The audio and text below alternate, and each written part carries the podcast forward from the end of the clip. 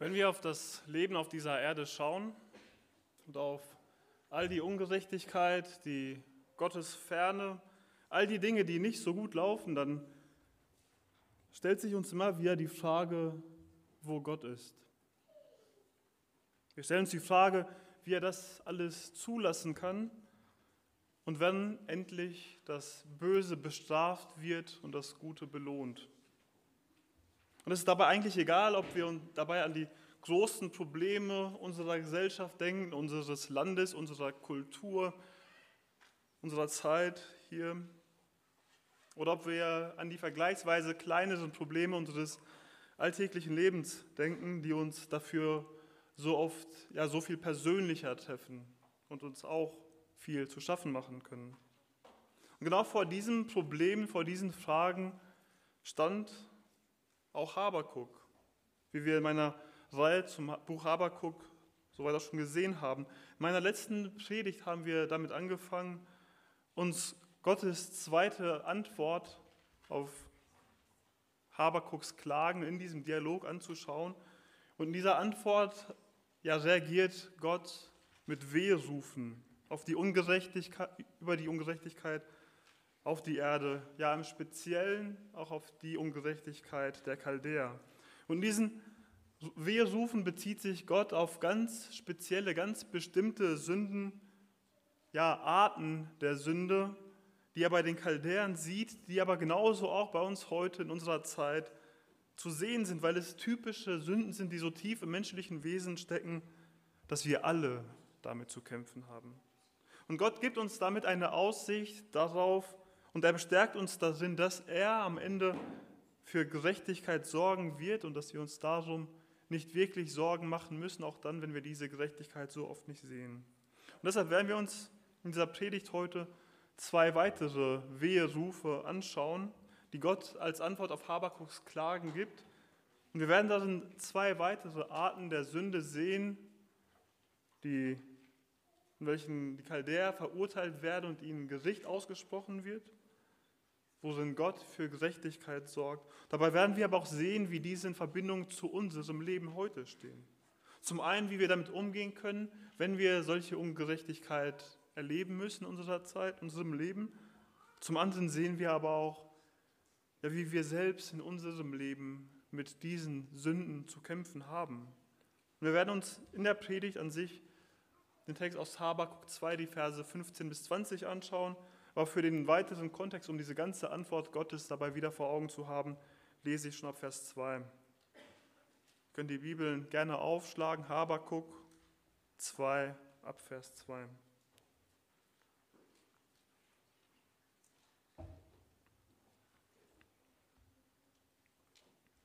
Da antwortete mir der Herr und sprach, schreibe die Offenbarung nieder und grabe sie in Tafeln ein, damit man sie geläufig lesen kann. Denn die Offenbarung wartet noch auf die bestimmte Zeit und doch eilt sie auf das Ende zu und wird nicht trügen. Wenn sie sich verzögert, so warte auf sie, denn sie wird gewiss eintreffen und nicht ausbleiben. Siehe, der Vermessene, unaufrichtig ist seine Seele in ihm, der Gerechte aber wird durch seinen Glauben leben. Und dazu kommt noch, dass der Wein tückisch ist. Der übermütige Mann wird nicht bleiben. Er, der seinen Drachen weit aufgesperrt hat wie das Totenreich und unersättlich ist wie der Tod, dass er alle Völker zu sich sammeln und alle Nationen an sich ziehen will. Werden nicht diese alle einen Spruch über ihn anheben und ein Spottlied in Rätseln auf ihn anstimmen? Man wird sagen, wehe dem, der sich bereichert mit dem, was ihm nicht gehört. Wie lange noch? Und der sich mit Pfandgut beschwert. Werden nicht plötzlich die aufstehen, die dich beißen werden, und die aufwachen, die dich wegjagen werden, sodass du ihnen zur Beute wirst? Denn wie du viele Völker geplündert hast, so sollen alle übrig gebliebenen Völker dich plündern wegen des vergossenen Menschenblutes und wegen der Vergewaltigung des Landes, der Stadt und aller ihrer Bewohner.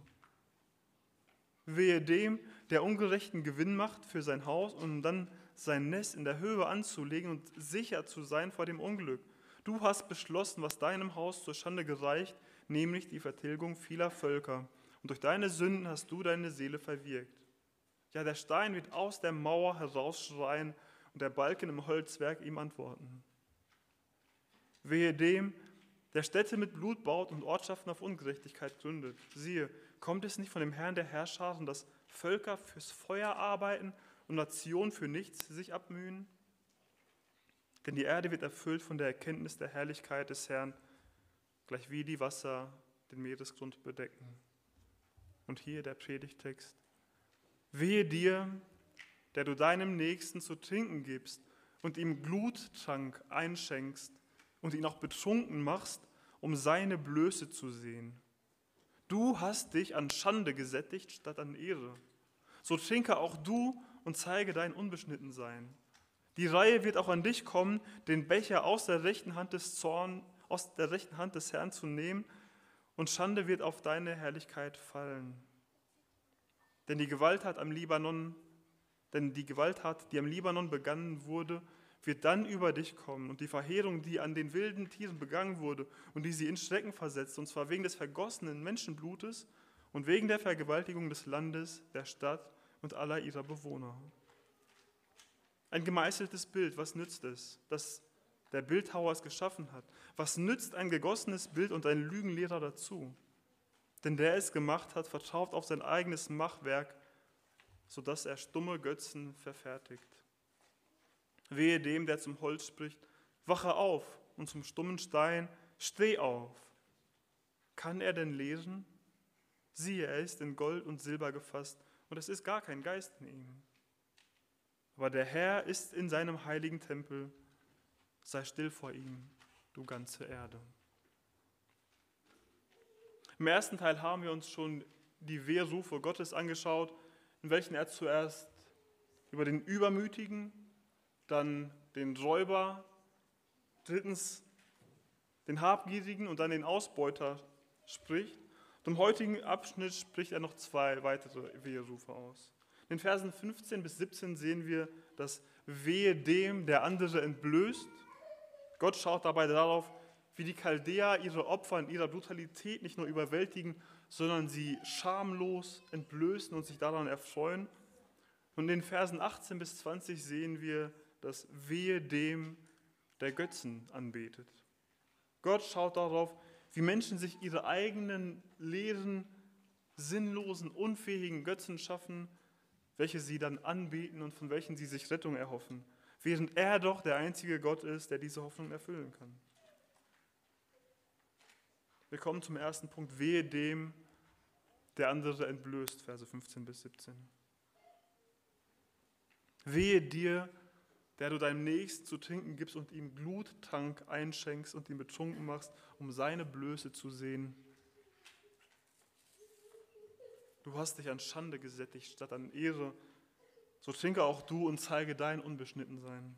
Die Reihe wird auch an dich kommen, den Becher aus der rechten Hand des Herrn zu nehmen und Schande wird auf deine Herrlichkeit fallen. Denn die Gewalttat die am Libanon begangen wurde, wird dann über dich kommen. Und die Verheerung, die an den wilden Tieren begangen wurde und die sie in Schrecken versetzte, und zwar wegen des vergossenen Menschenblutes, wegen der Vergewaltigung des Landes, der Stadt und aller ihrer Bewohner.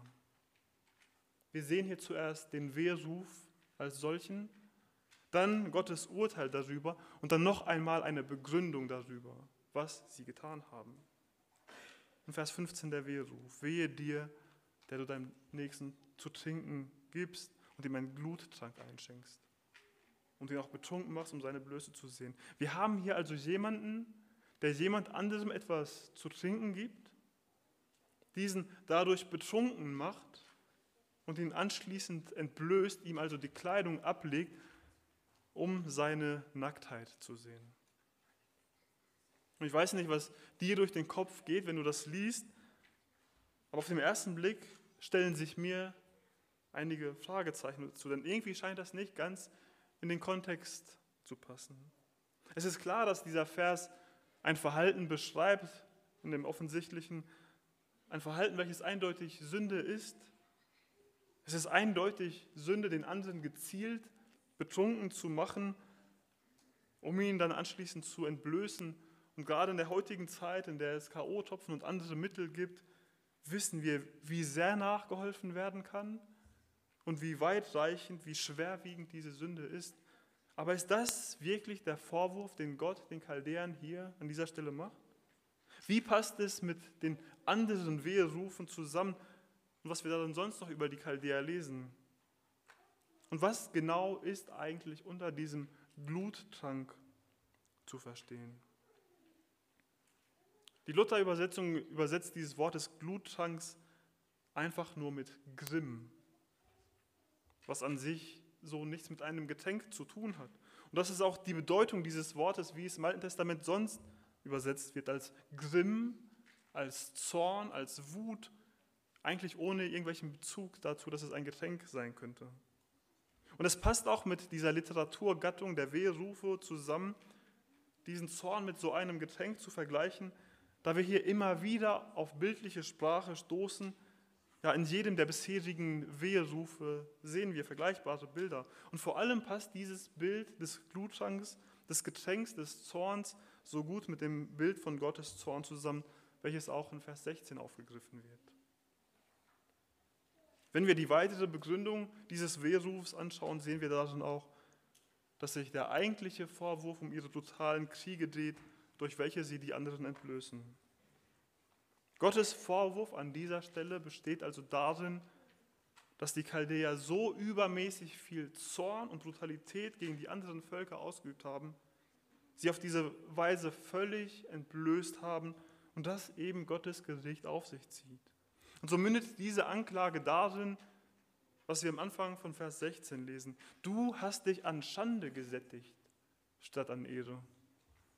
Bei all ihren offensichtlichen Sünden ist das das eigentliche, das tiefer liegende Problem.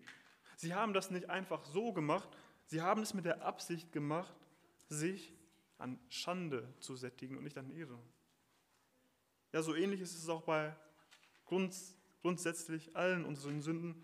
Es gibt die offensichtliche Sünde an sich und es gibt die weit tiefer liegendere Sünde im Herzen des Menschen. Die Sünde, sich an Schande zu sättigen statt an Ehre, ist eine Sünde, die so tief im menschlichen Wesen verankert ist. Es gefällt dem Menschen insgeheim sehr, den anderen zu entblößen, den anderen schlecht zu machen, weil es einen selbst so viel besser dastehen lässt. Als Christen wollen wir nicht, dass uns das gefällt, aber trotzdem gefällt es dem menschlichen Wesen, sodass auch wir alle damit zu kämpfen haben. Wenn wir davon mitkriegen, wie jemand anders einen Fehler gemacht hat, dann kommt es schnell zur Schadenfreude. Wenn wir von der Sünden anderer Christen mitkriegen, dann kommen wir schnell dazu, diesen zu verurteilen, mit dem Gedanken, dass uns doch so etwas nicht passieren würde und wir uns dadurch höher sehen als den anderen. Es gefällt dem Menschen abfällig, über den anderen zu reden, über andere zu lästern, sogar Unwahrheiten über sie zu erzählen und zu verbreiten, während diese Person gar nicht anwesend ist und keine Chance hat, sich zu verteidigen. Ja, auch das alles mit der Absicht, den anderen niedriger zu stellen und sich selbst höher darzustellen. Es gefällt dem Menschen seinem Gegenüber in einer Diskussion, einer Meinungsverschiedenheit, mit jener sündigen Weisheit zu begegnen, die wir in Jakobus 3 sehen, und den anderen dadurch auch wieder ganz schlecht darzustellen. Es gefällt dem Menschen, seine eigenen Wünsche und seine Bedürfnisse über die des Nächsten zu stellen, sodass der andere einstecken muss, während es einem selbst so gut geht. Es gibt so viele, so unzählige Weisen, in welchen wir Menschen selbst als Christen uns nicht an Ehre sättigen, sondern an Schande. Und wie in meiner letzten Predigt sage ich es auch an dieser Stelle nicht mit dem Ziel, dich schlecht zu machen, denn dieses ist ein Problem, das uns alle betrifft. Wir sitzen alle gemeinsam in diesem Boot und es ist wichtig, sich dieser menschlichen Neigung bewusst zu sein, um dagegen ankämpfen zu können, gerade auch, weil, wir, weil dadurch doch so viel Schaden entsteht. Nachdem Gott die Ungerechtigkeit der Chaldäer also aufgedeckt hat, kommt er zu seinem Urteil darüber, wie er für Gerechtigkeit sorgen wird, Verse 16 und 17. So trinke auch du und zeige dein Unbeschnittensein. Die Reihe wird auch an dich kommen, den Becher aus der rechten Hand des Herrn zu nehmen, und Schande wird auf deine Herrlichkeit fallen, denn die Gewalttat, die am Libanon begangen wurde, wird dann über dich kommen, und die Verheerung, die an den wilden Tieren begangen wurde und die sie in Schrecken versetzte, und zwar wegen des vergossenen Menschenblutes und wegen der Vergewaltigung des Landes, der Stadt und aller ihrer Bewohner. Das, was die Chaldäer den anderen angetan hat, das führt Gott auch auf sie zurück. Wenn der Mensch sich so stark, so überlegen, so übermächtig erscheint wie die Chaldäer, dann ist es oft unvorstellbar, wie es zu dieser Gerechtigkeit kommen soll. Es ist ja keiner stärker als sie. Sie können ungehindert so schwere Verbrechen begehen. Sie können Länder verheeren, die Natur und die Tiere zerstören, Schrecken versetzen, Blut vergießen, Land, Stadt und Bewohner vergewaltigen. Sie können ihre Schandtaten unaufhaltbar durchziehen, können sich wieder und wieder an Schande sättigen während die anderen alle machtlos unterlegen zusehen und ertragen müssen, was sie eigentlich nicht ertragen können. Es scheint, dass Gott nicht da ist, wie Habakuk es am Anfang des ersten Kapitels empfindet. Es scheint, dass niemand die Chaldäer aufhalten kann, niemand stärker ist als sie. Aber Gott ist es doch. Und er ist nicht abwesend, sondern er ist nur sehr geduldig. Auch wenn er ihre Ungerechtigkeit lange geduldig zuschaut und er sie sogar als ein Werkzeug für sein Gericht benutzt, ändert es nichts daran, dass Gott für Gerechtigkeit sorgen wird. Von der gleichen Art des Trankes, welchen die Chaldäer ausgeschenkt haben, sollen auch sie empfangen. Sie sollen den Becher aus der rechten Hand Gottes trinken, der Zorn und Schande über sie bringt, der auch sie völlig entblößen wird. Aus dem weiteren Verlauf des Alten Testaments wissen wir, dass genau das eingetroffen ist. Und dass Gott sie durch die Meder und Perser vernichtet hat. Die Chaldäer bzw. die Babylonier hatten ihre Zeit, ihre Zeit der großen Macht und Herrlichkeit, aber wie bei allen anderen menschlichen Reichen und Herrschern kam es auch bei ihnen zu einem bitteren Ende, dem schweren Gericht Gottes. Und so dürfen wir wissen, dass es bei all der Ungerechtigkeit, die wir heute erleben und ertragen müssen, nicht anders ist. Gott wird für Gerechtigkeit sorgen. Darauf können wir uns zu 100 Prozent verlassen. Was uns in dieser Sicherheit zu schaffen macht, ist auch das gleiche Problem, das wir bei Habakuk sehen. Weil Gott nicht sofort für Gerechtigkeit sorgt, können auch wir das Gefühl haben, dass Gott es nicht sieht und nicht hört und dass er nicht da ist, dass er nicht für Gerechtigkeit sorgen wird. Aber auch dann dürfen wir uns ganz sicher sein, dass dieser Eindruck täuscht. Wir können es an Habakuk, an seiner Not, an seiner Klage und seinem Dialog mit Gott sehen. Am Ende dieses Dialoges in Kapitel 3 kommt er zurück zum Vertrauen und er wird darin gefestigt, dass Gott gerecht und vertrauenswürdig ist. Das dürfen auch wir wissen. Und so wie Habakuk dürfen wir auch unsere Probleme im Gespräch vor Gott bringen und von ihm getröstet, von ihm gestärkt werden. So wie Gott sich Habakuk, Habakuks Probleme annimmt, ihn sieht und ihn versteht, ihm die Antwort gibt, die Habakuk braucht, genauso ist Gott auch heute noch.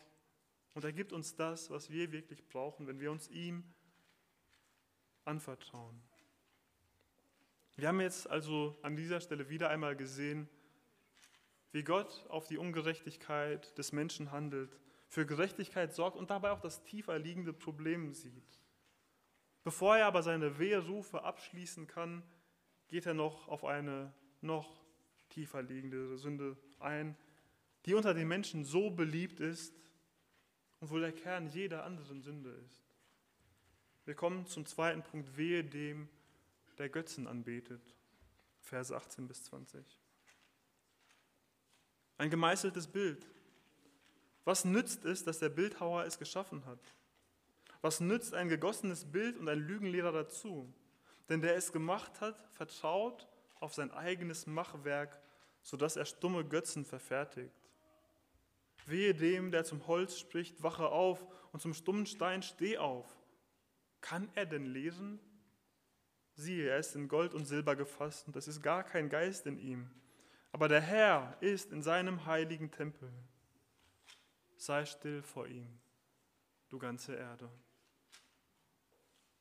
In den Versen 18 und 19 richtet sich Gott gegen den Götzendienst der Chaldäer. Götzendienst wird im Alten Testament unzählige Male angesprochen als ein ganz klares Kernproblem der Menschheit herausgestellt. Und das erinnert mich an diesen Abschnitt aus Jesaja 44, ja, wo die Dummheit und die Sinnlosigkeit eines solchen Götzendienstes beschrieben wird. Ich lese dazu aus Jesaja 44 ab Vers 13. Der Holzschnitzer spannt die Messschnur aus, er zeichnet es ab mit dem Stift, bearbeitet es mit Schnitzmessern und umreißt es mit dem Zirkel. Und er macht es nach dem Bildnis eines Mannes, nach der Schönheit des Menschen, damit es in einem Haus wohne. Man fällt sich Zedern und nimmt eine Steineiche oder eine Eiche und wählt sie sich aus unter den Bäumen des Waldes. Man pflanzt eine Pinie und der Regen macht sie groß. Das dient dann dem Menschen als Brennstoff. Und er nimmt davon und wärmt sich damit. Er heizt ein, um damit Brot zu backen. Davon macht er auch einen Gott und betet ihn an. Er verfertigt sich ein Götzenbild und fällt davon nieder. Den einen Teil verbrennt er im Feuer, bei dem anderen ist er Fleisch. Er brät einen Braten und sättigt sich, erwärmt sich auch daran und spricht, ah, ich habe mich erwärmt, ich spüre das Feuer.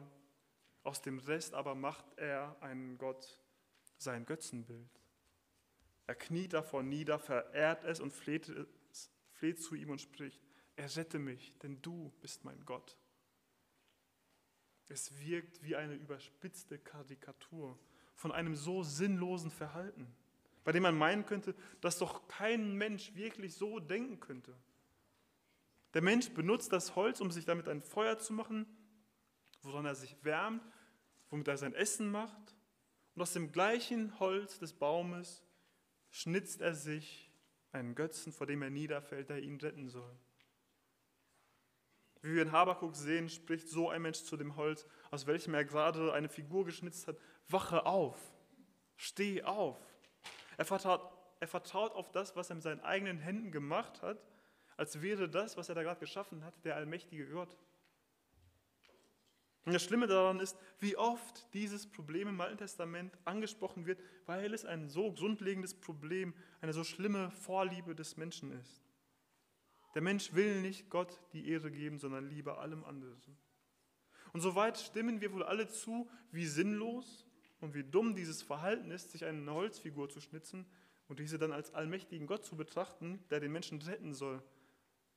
Da keiner von uns so etwas je machen würde, niemand von uns zu Hause eine Holzfigur hat, vor welcher er niederfällt, könnten wir alle entspannt und ganz aus sicherer Distanz behaupten, dass uns dieses Problem ja nicht betrifft und wir damit keine Probleme haben.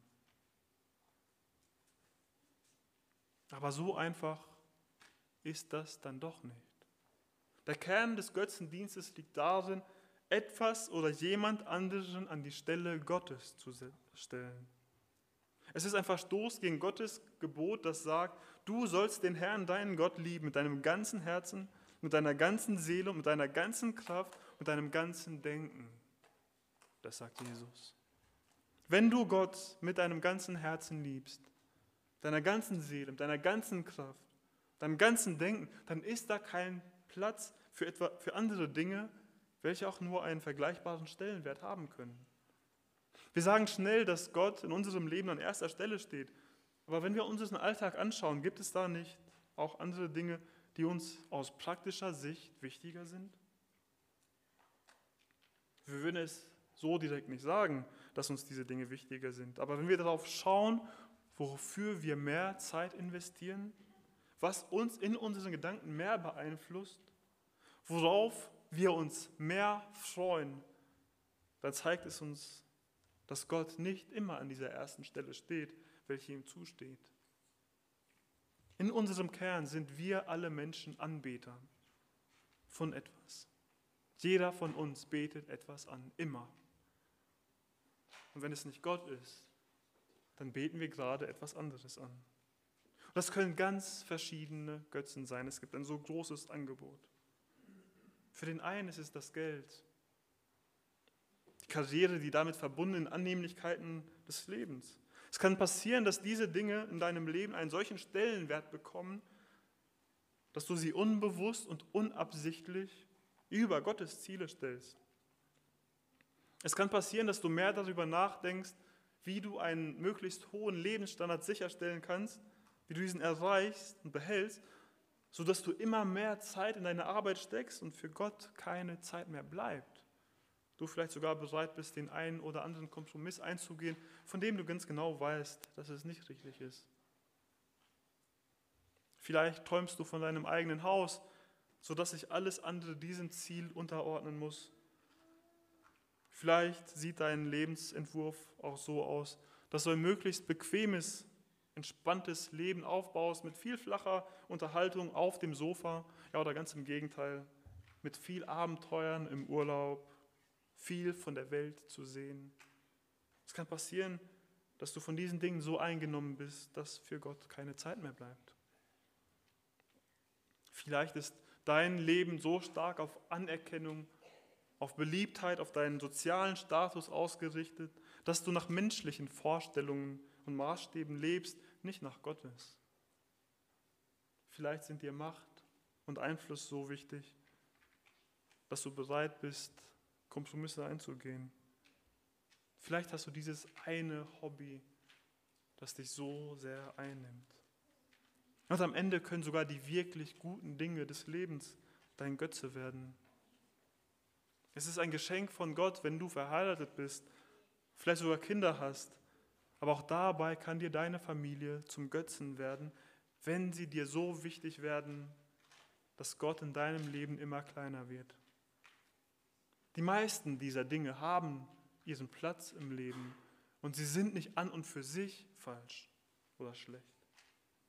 Es wird aber immer dann zu einem Problem, wenn sie einen höheren Stellenwert bekommen, sie Gott praktisch verdrängen. Wir würden dann wohl nie sagen, dass uns diese oder jene Sache wichtiger ist als Gott. Aber in unserem praktisch ausgelebten Alltag kann es dazu kommen. Und weiter haben wir da noch das Problem, dass wir das so oft gar nicht selbst bemerken, dass wir uns so verrannt haben.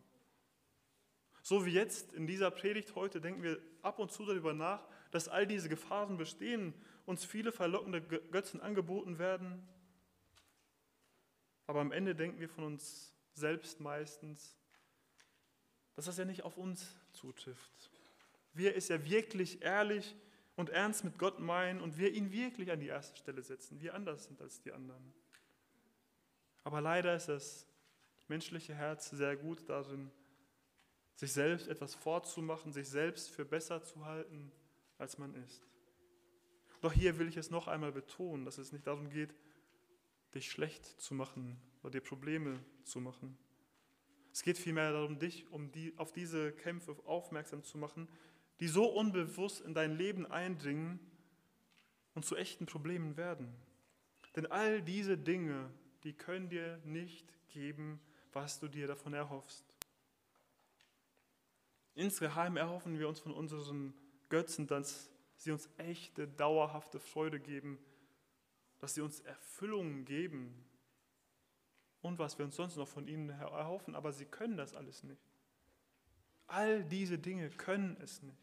Wenn du dich ausführlicher damit beschäftigen willst, wieso dich all diese Dinge enttäuschen und dir keine wahre, äh, keine wahre Erfüllung geben können, empfehle ich dir das Buch des Predigers.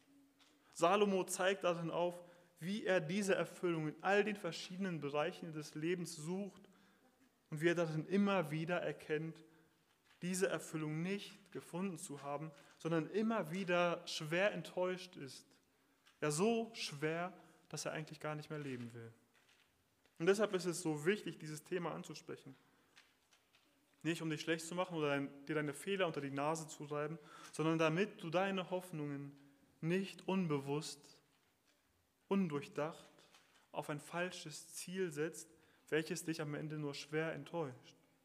Du Schaden davonträgst, du mit Konsequenzen leben musst, die du viel lieber vermieden hättest.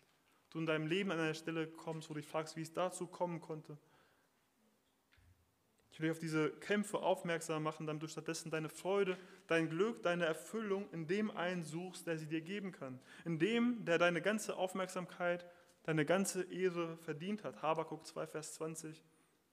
Aber der Herr ist in seinem heiligen Tempel. Sei still vor ihm, du ganze Erde.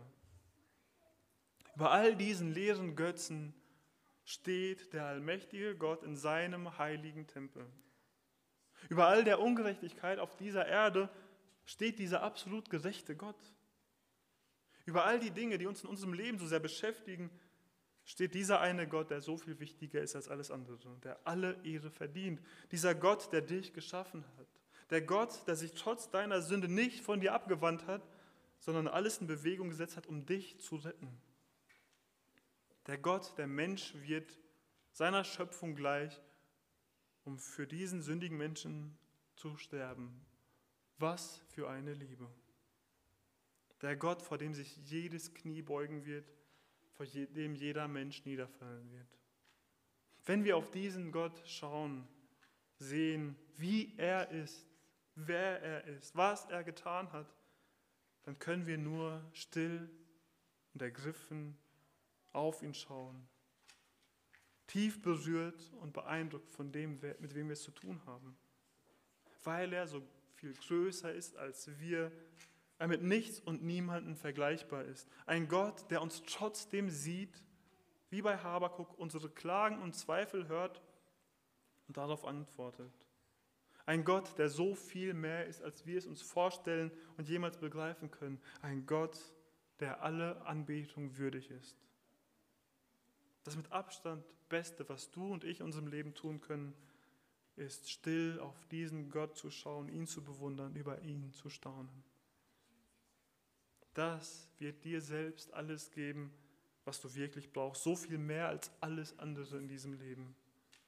Und wenn wir über diesen Gott nachdenken, dann ist das auch die einzig angebrachte Reaktion auf ihn. Ehre, Anbetung, Ehrfurcht, die ihm zustehen.